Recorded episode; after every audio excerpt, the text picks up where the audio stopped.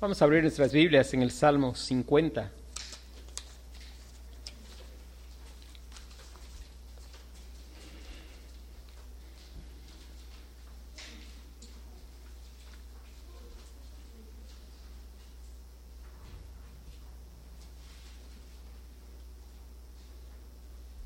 Dice la palabra de Dios, el Dios de dioses, Jehová ha hablado y convocado la tierra, desde el nacimiento del sol hasta donde se pone, de Sión, perfección de hermosura, Dios ha resplandecido.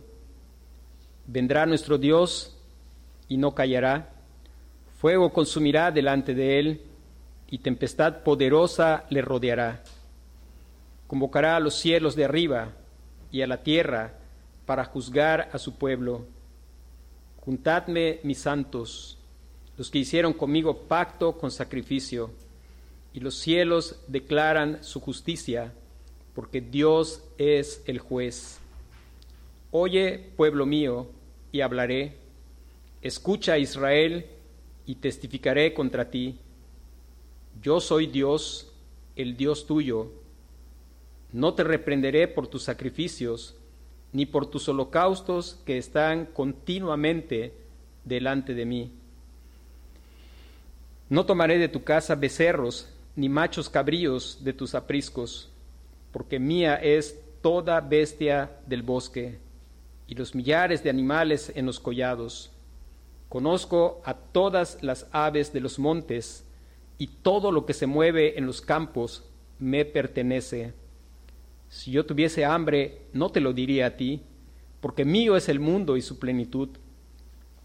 ¿He de comer yo carne de toros o de beber sangre de machos cabríos?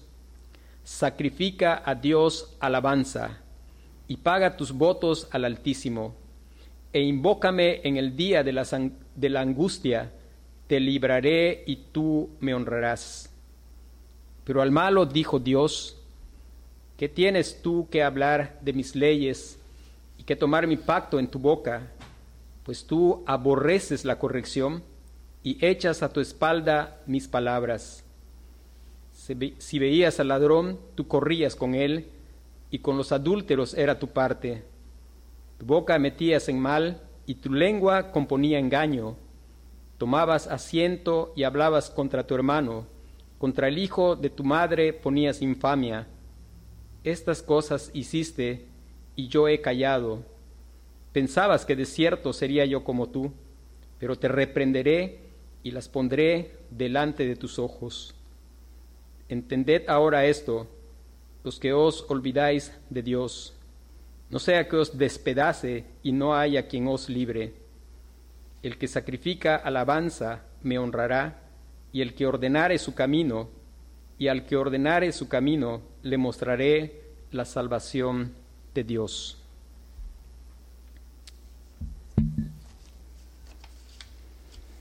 El Salmo 50 es un salmo que, bueno, ahí tiene un, tema en sus Biblias que dice Dios juzgará al mundo. Y después dice que es un salmo de Asaf. En realidad no se sabe si lo escribió Asaf o fue dedicado a Asaf. Pero algo grandioso de este salmo es que nos ayuda a conocer aquel que nosotros necesitamos a conocer, conocer. Dice demasiadas cosas de Dios que son importantes. Nosotros necesitamos conocer a Dios, conocerle tal como Él se revela en la Escritura. Dice un profesor que estaba dando clase a un grupo de personas acerca de el conocimiento de Dios y después de que él dijo algunas afirmaciones acerca de Dios, uno de sus alumnos dijo, a mí me gustaría pensar de Dios y empezó a decir cómo a él le gustaría pensar de Dios. Un Dios que sea todopoderoso, pero no muy entrometido. Dice, un Dios que sea... Y él empezó a describir y es, el profesor dice, quizá mi respuesta fue no muy amable, pero yo le dije, Señor, gracias por decirnos demasiado de usted, pero lo que nosotros queremos es conocer a Dios como Él se ha revelado. Y, es que una tendencia de nuestro corazón es, tendemos a querer describir a Dios como nosotros somos. y muchas veces el Dios que nos gusta se parece a nosotros. Y necesitamos ir a la escritura. Y nuestro tema esta noche es el juicio, el juicio final. Es interesante que este salmo está describiendo el juicio final. Este tema nos habla demasiado acerca de Dios. Este tema nos habla del Señor Jesucristo. Este salmo nos habla del Señor Jesucristo. Este salmo nos habla mucho acerca de la adoración. Y si usted se fija en los primeros versículos, eh, hay una, quisiera explicar más o menos la estructura del Salmo y después vamos a meditar los primeros versículos. hasta el versículo 4 es como la convocatoria del juicio. Y después está, hay una división entre la gente que Dios va a juzgar dentro de un pueblo especial, el pueblo de Dios hay un pueblo visible y hay un pueblo invisible. En el antiguo pacto Dios trataba con los hijos de Abraham y estábamos estudiando que dentro de Israel hay un Israel verdadero. Eso quiere decir que hay un pueblo visible que se ve, que son los, eran todos los que iban cruzando ahí el Mar Rojo, pues cualquiera que los podía ver podía ver. Ah, ese es el pueblo visible de Dios. Pero hay un pueblo invisible que solo Dios sabe quiénes son. Y aquí, después de, bueno, ahora vamos a ir mirando, sucede lo mismo en la iglesia. La iglesia del Señor es universal y hay una iglesia visible. Cualquiera que vaya a un lugar donde está reunida la iglesia, pues puede ver la iglesia visible. Pero en realidad la iglesia universal y verdadera del Señor es una iglesia invisible solo Dios puede ver. Y el Salmo va a mostrar cómo Dios está hablando a sus santos y después va a hablar a aquellos que pretenden ser santos.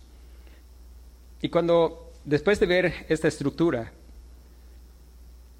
quisiera que pudiéramos mirar el primer encabezado es, hay un juicio final, es el tema.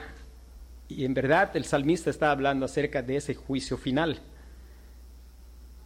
Y el, primer punto que nos enseña este salmo es que ese juicio ya ha sido convocado. Debemos ser conscientes de que el juicio final ya ha sido convocado. Dice el versículo 1, el Dios de dioses, Jehová ha hablado y convocado a la tierra, desde el nacimiento del sol hasta donde se pone de Sión, perfección de hermosura, Dios ha resplandecido. Vendrá nuestro Dios y no callará, fuego consumirá delante de él, y tempestad poderosa le rodeará. Convocará a los cielos de arriba y a la tierra para juzgar a su pueblo. Y está el verbo convocar, ese, ver, ese juicio ya ha sido convocado. A lo largo de la escritura podemos saber que gente vivió con conciencia de que hay un juicio que está convocado por causa del pecado del hombre. El, hombre es pecador, el hombre no hace más que ofender el carácter santo de Dios, de quebrantar su ley todos los días de su vida. Y por eso es el tema de la escritura, hay un juicio. Eso lo podemos ver tanto en el antiguo como en el nuevo pacto. Por ejemplo, en Amós capítulo 4, versículo 11 y 12.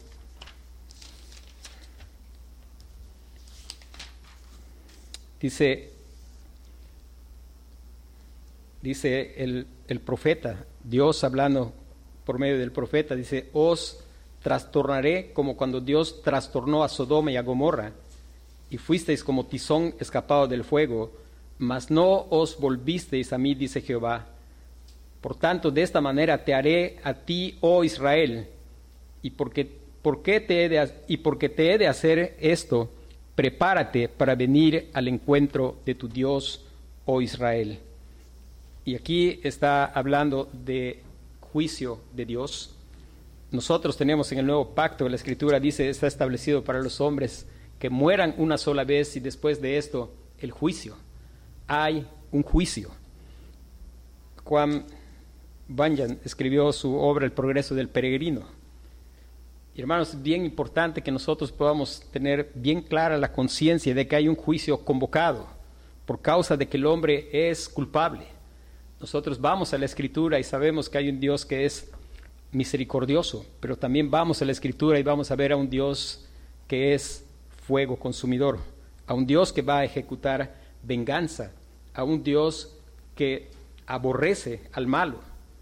Y en esa, obra de Juan Bunyan, él muestra cómo un hombre está leyendo un libro, leyendo la palabra de Dios, pues él llega a tener conciencia de que viene un juicio y él sabe que es culpable, empieza a experimentar cada vez más la carga de su pecado y algo empieza a sonar en su mente y es huye de la ira venidera.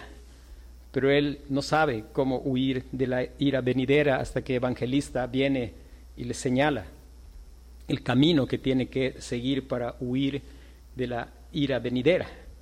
Y es que viene un día de juicio, que la Biblia dice que es como un horno de fuego.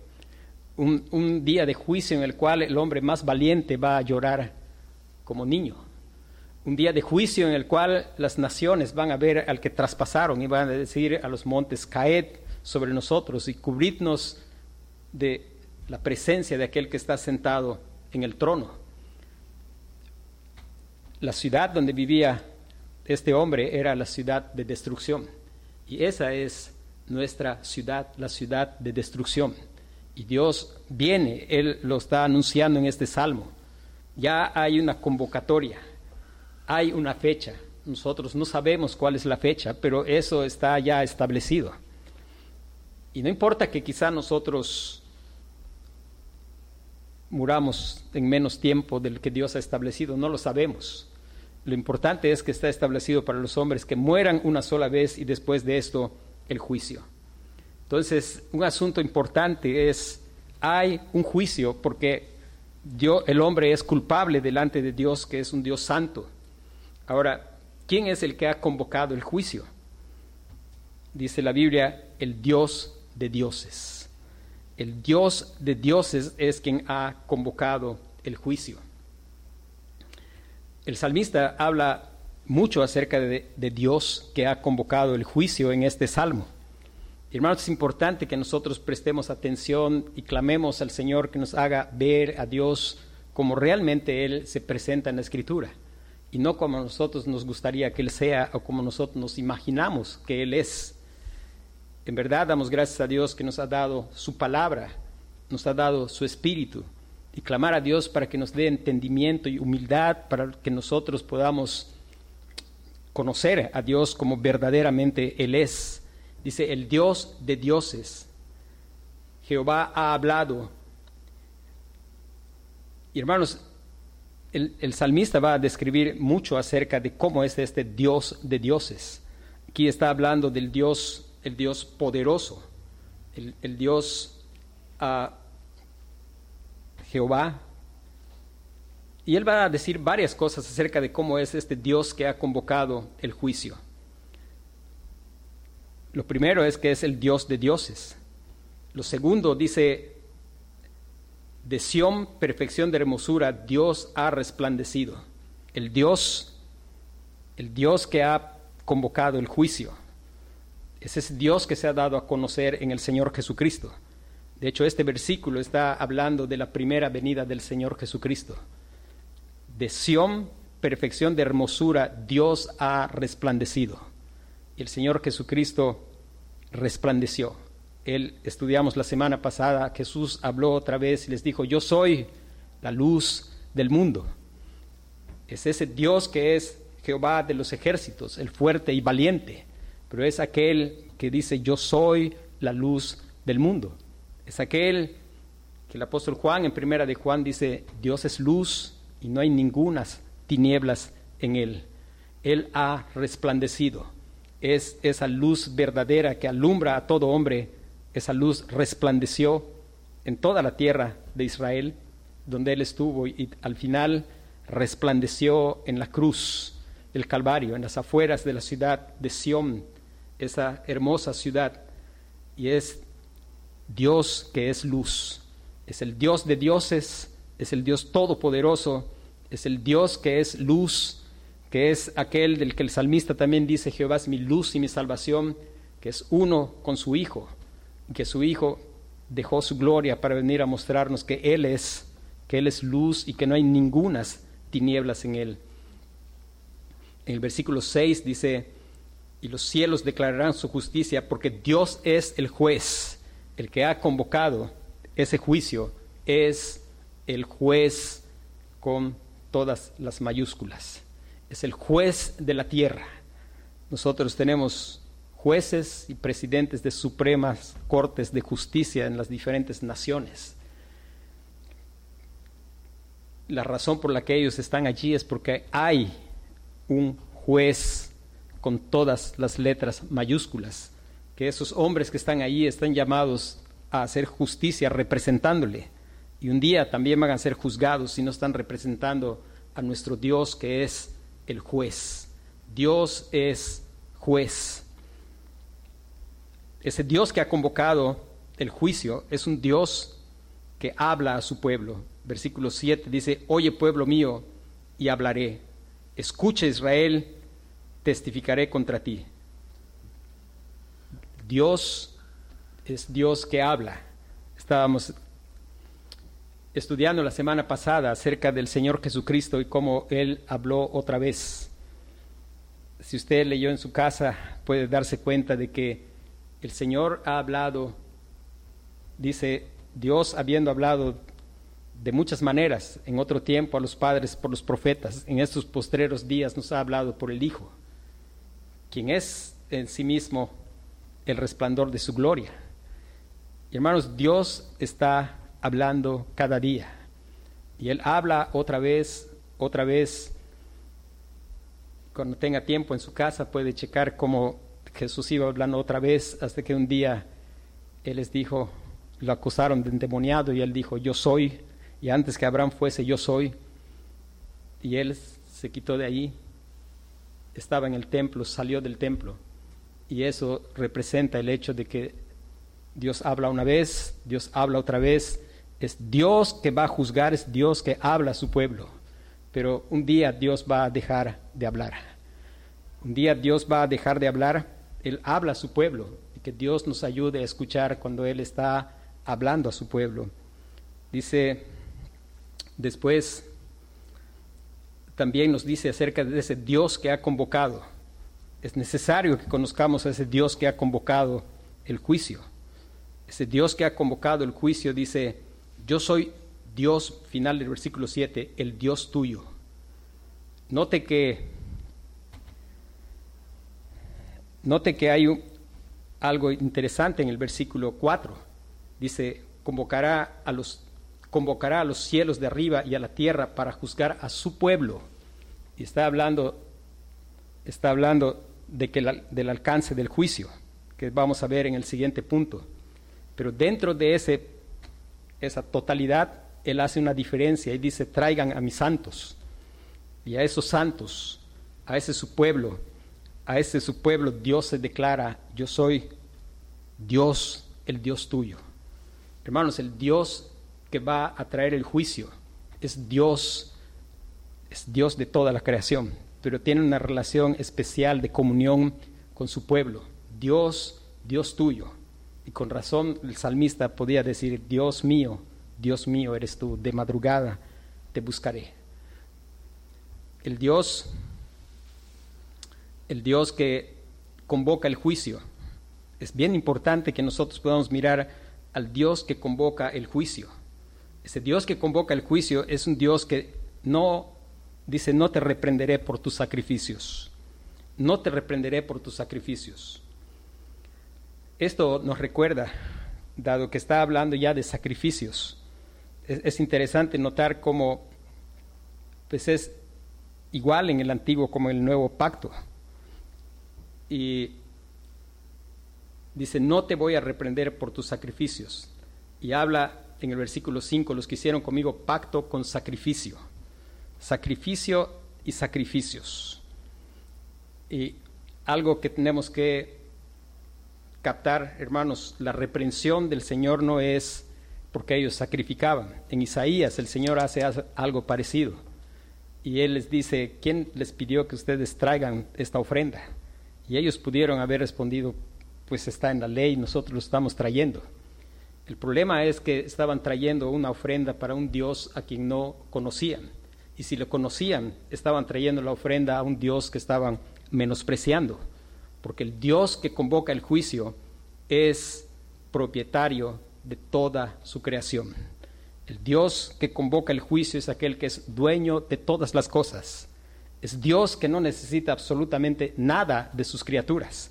Dice, no tomaré de tu casa becerros ni machos cabríos de tus apriscos, porque mía es toda bestia del bosque y los millares de animales de los collados. Conozco a todas las aves de los montes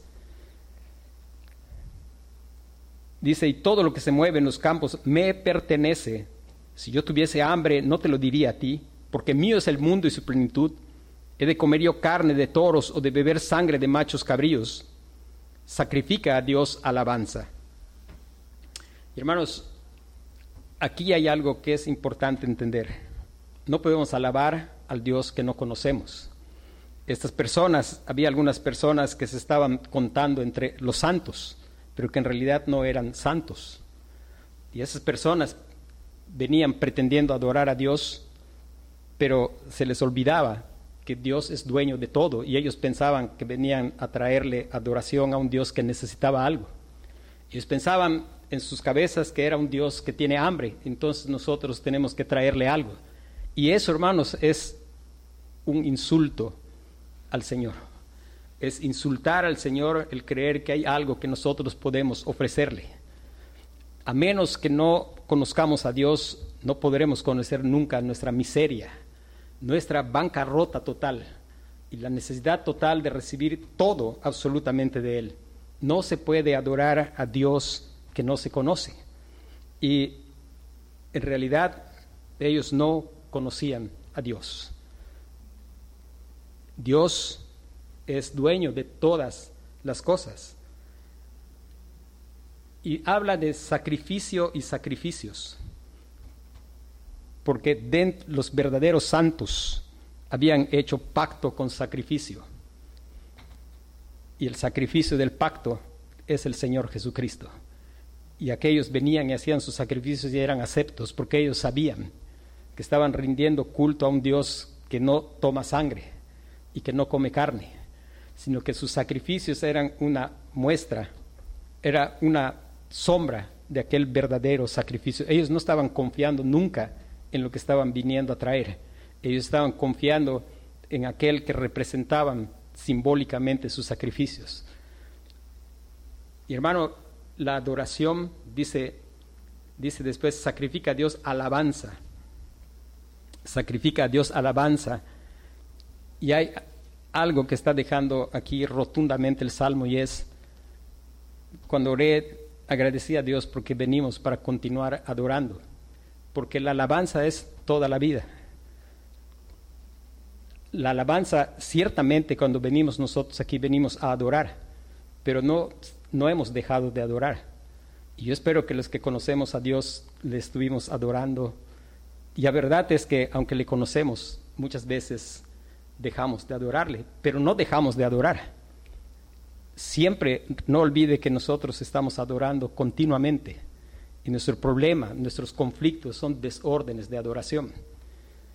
Y aquí está hablando, sacrifica a Dios alabanza, que es lo que si Dios lo permite vamos a estudiar el domingo, cuando el apóstol Pablo dice que presentes tu cuerpo en sacrificio vivo, santo, agradable a Dios, que es vuestro culto racional.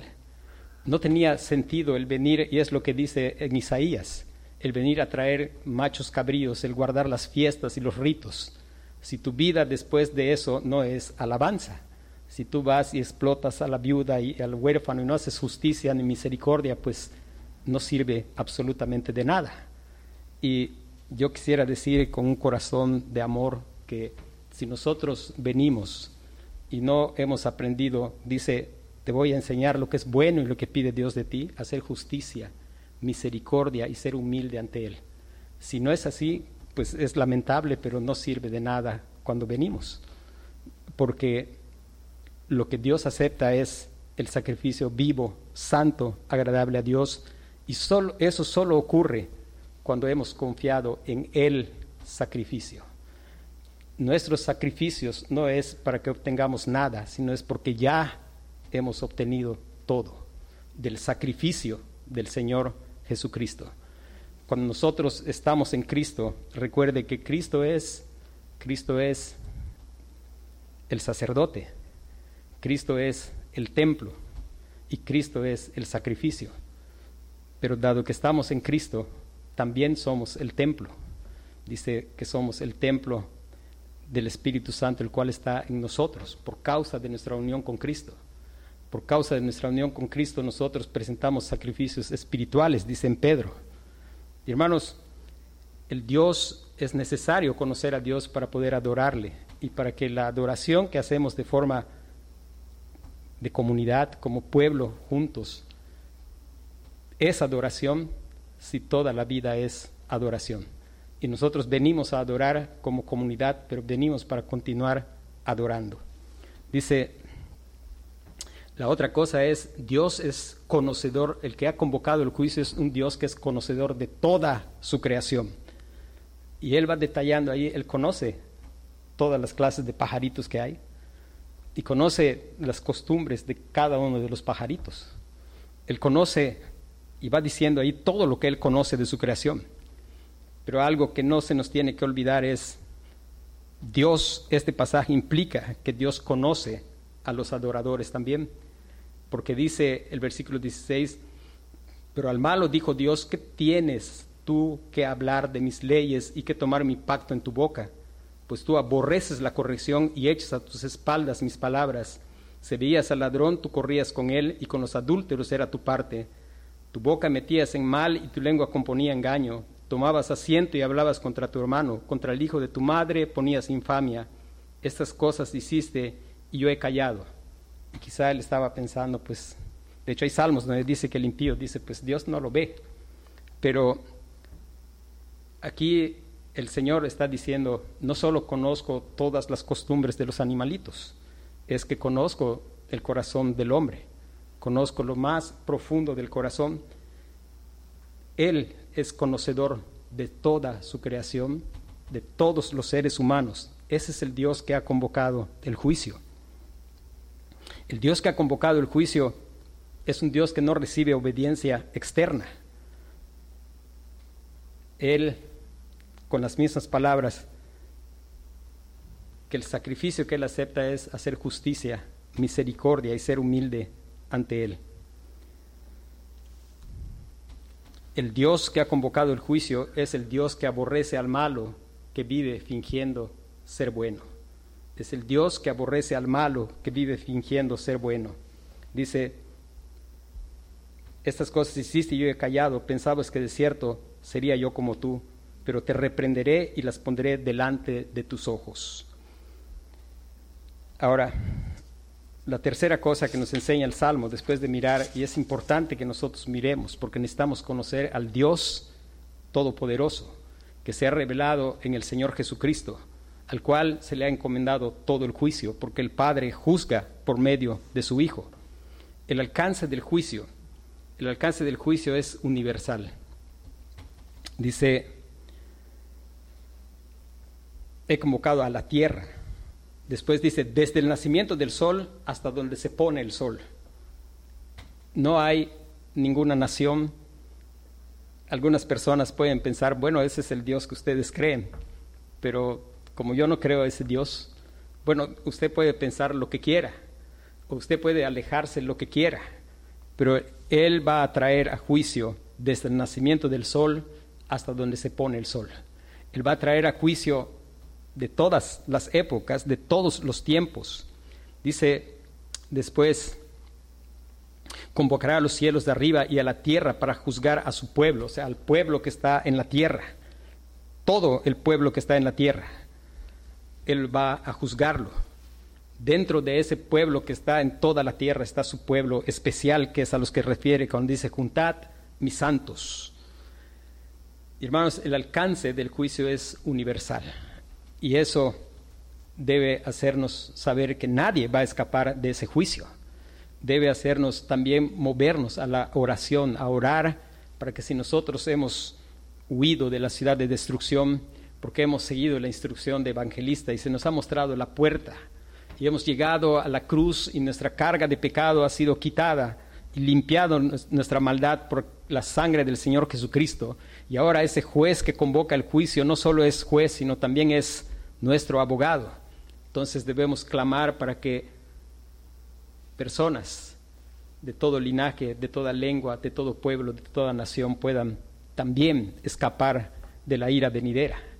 Orar por nuestros familiares. Una de las cosas que Dios me eh, está enseñando estudiando Romanos es, de alguna manera Dios nos ha traído por un camino donde estuvimos entre gente que, que algunas veces creímos cosas que no son conforme a la verdad. Pero exactamente lo mismo le pasó al apóstol Pablo. Y una de las cosas que Dios está enseñando es, Dios en su misericordia nos fue trayendo en caminos donde hay gente que está predicando un evangelio que parece el evangelio y no lo es. ¿Y cuál tiene que ser nuestra actitud? Pablo dice, no soberbia, porque si hay soberbia es posible que tampoco has creído. La soberbia y el orgullo es un sinónimo de, incredulidad y algo que debería caracterizar nuestro corazón es, ¿por qué es que Pablo decía, el anhelo de mi corazón y mi oración por Israel es para salvación? Porque estaba consciente del juicio y él quería que esos equivocados por donde él pasó no los veía debajo del hombro, él rogaba al Señor. Y rogar al Señor por aquellos lugares donde pasamos, para que Dios salve a los que tienen ahí para salvación. Que Dios les dé esa luz que en su misericordia ha querido darnos, porque hay un juicio de alcance universal. Hay un juicio de alcance universal y es bien importante la precisión del Evangelio, porque nada nos va a hacer escapar de ese juicio si no es la obra del Señor Jesucristo el poner toda nuestra confianza en Cristo y solo en Cristo, el no equivocarnos en confiar en sacrificios, sino en el sacrificio, que nunca se ponga nuestros sacrificios antes. Lo que tiene que conducir todo es el sacrificio del Señor Jesucristo. Sin el sacrificio del Señor Jesucristo, nuestros sacrificios son totalmente una ofensa al Señor, una inutilidad es un menosprecio a lo que el Señor Jesucristo ha hecho. Ahora, ¿cuál es la razón de este juicio? La razón de este juicio es, es interesante que el, Salmo en la introducción nos muestra las dos venidas del Señor Jesucristo. Versículo 2, de Sión, perfección de hermosura, Dios ha resplandecido. De Sión, perfección de hermosura, Dios ha resplandecido. La razón de ese juicio es, estábamos en oscuridad, perdidos, incrédulos, rebeldes, con el puño levantado contra el Señor, incapaces de obedecer su ley, haciendo siempre lo que a Él le ofende, llenos de orgullo, llenos de autovaloración, queriendo que Dios no gobierne sobre nuestras vidas. Y viéndonos en esa condición en la cual íbamos a quedar si Dios no hacía nada. Aun si Dios enviaba al Señor Jesucristo, nosotros íbamos a crucificarle y después íbamos a seguir caminando hacia el infierno. Él eligió un pueblo para salvación y envió al Señor Jesucristo. La razón de que va a haber juicio es que Cristo ha venido. Cristo eh, alumbró nuestra oscuridad. La luz verdadera que alumbra a todo hombre vino a este mundo. Dice la Biblia, en esto consiste la condenación, en que los hombres amaron más las tinieblas que la luz porque sus obras eran malas. hermano, un asunto bien importante, hermanos, amigos que me escuchan. Hay una distinción aquí que está haciendo entre santos y aparentes santos. Y esa distinción es importante, porque santos y aparentes santos han tenido un privilegio, sobre todo si están dentro de los santos, que por años han escuchado la proclamación del Evangelio y a mayor luz mayor condenación. A mayor luz, mayor condenación. La luz vino al mundo y la condenación consiste en esto, en que los hombres amaron más las tinieblas que la luz porque sus obras eran malas. Hermanos, la importancia de poder venir al Señor Jesucristo, ya que Él ha venido. La importancia de responder a ese Señor Jesucristo que está hablando y habla y habla otra vez y habla por su palabra que es lámpara. Lámpara es a mis pies tu palabra y lumbrera mi camino. Él usa la proclamación de esa palabra para dar vida, para dar vista, para que podamos verle. Qué interesante es que el Señor le untó los ojos con lodo y después él fue, se lavó y después el Señor Jesucristo le dice, ¿crees en el Hijo de Dios? Dios le dio ojos para ver al Señor Jesucristo. Hermanos, nuestro clamor es, Cristo ha venido.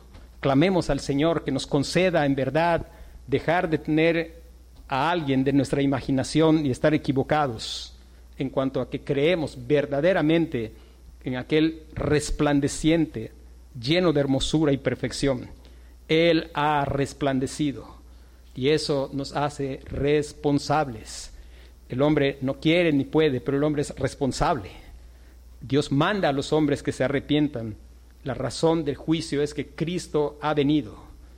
Él vino y mostró la gloria misma de Dios.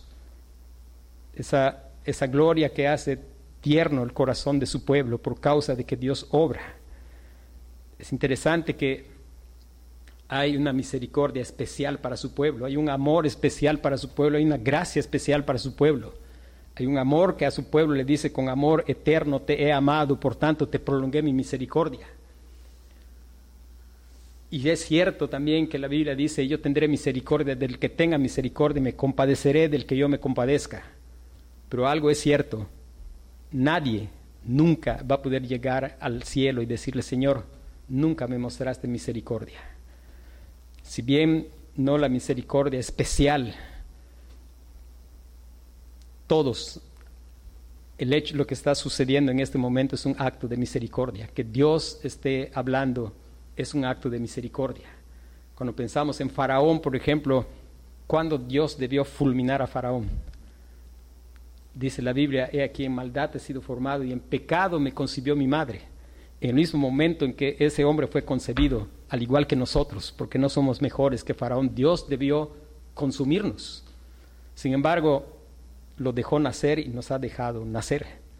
Lo dejó convertirse en un hombre poderoso, arrogante.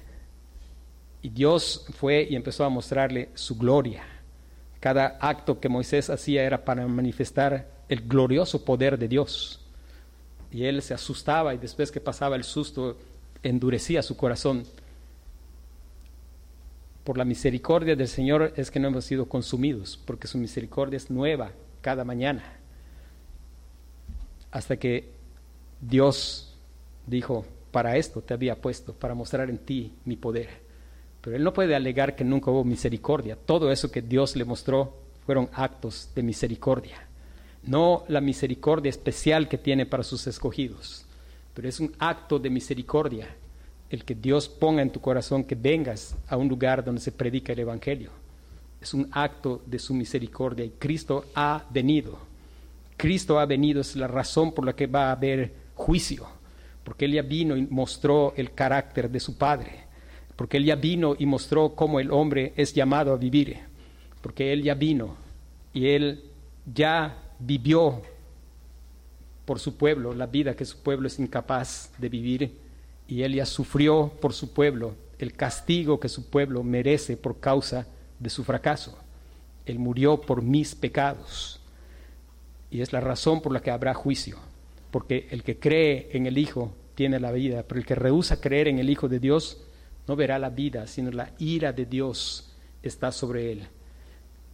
La razón del juicio es que Cristo ha venido. Y la razón de juicio que anima a los creyentes y alegra el corazón de los creyentes es que, versículo 3, vendrá nuestro Dios, no callará, fuego consumirá delante de él, vendrá nuestro Dios. Apocalipsis 22, 20.